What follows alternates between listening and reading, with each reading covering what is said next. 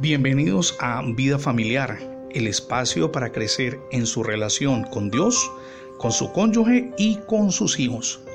Comparto con usted el título para el día de hoy. Dios conoce y valora su honestidad. ¿Alguna vez sintió que no apreciaban su trabajo? Peor aún, ¿en alguna ocasión se vio engañado o estafado por su jefe inmediato? Supongo que todos hemos conocido personas que se aprovecharon de nosotros, que pasaron por alto lo que hicimos y que no nos brindaron el reconocimiento que merecíamos.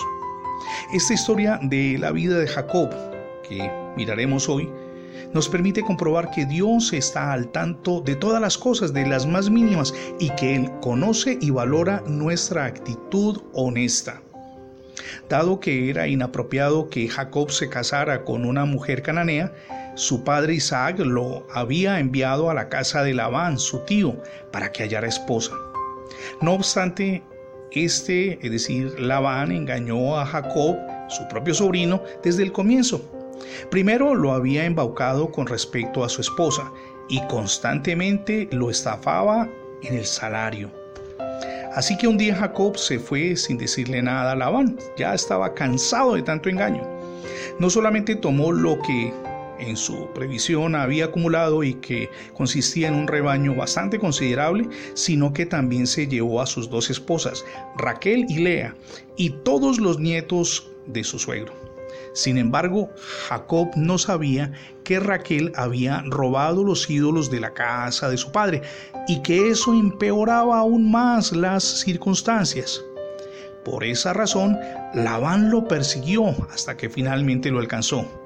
Es de imaginarse, mis amigos y mis amigas, que Labán no pretendía alcanzarlo para otorgarle el distintivo reloj de oro por 20 años de servicio.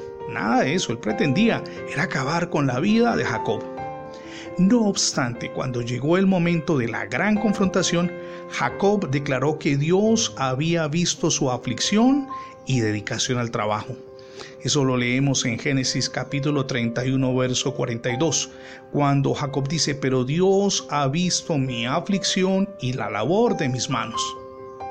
En realidad, justo la noche anterior, el Señor le había hablado a Labán, lo hizo en sueños, para advertirle que no acusara ni hiciera mal a Jacob. Por este motivo, Labán sugirió que hicieran un pacto. Luego comieron juntos y Labán besó a sus nietos e, y nietas y también a sus hijas y los bendijo y se fue. Jacob no sabía que Dios había visitado la noche anterior a Labán para defenderlo de una manera tan dramática.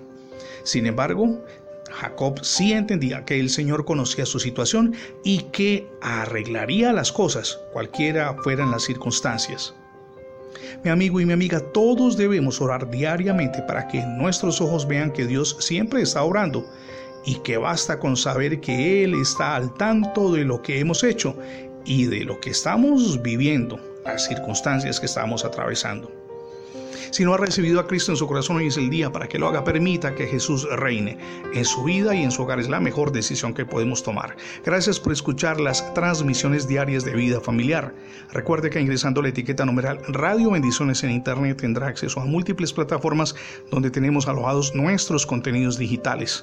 También le animamos para que se suscriba a nuestra página en Internet. Es facebook.com diagonal programa Vida Familiar. Somos Misión Edificando Familias Sólidas y mi nombre es Fernando Alexis Jiménez. Dios les bendiga hoy, rica y abundantemente.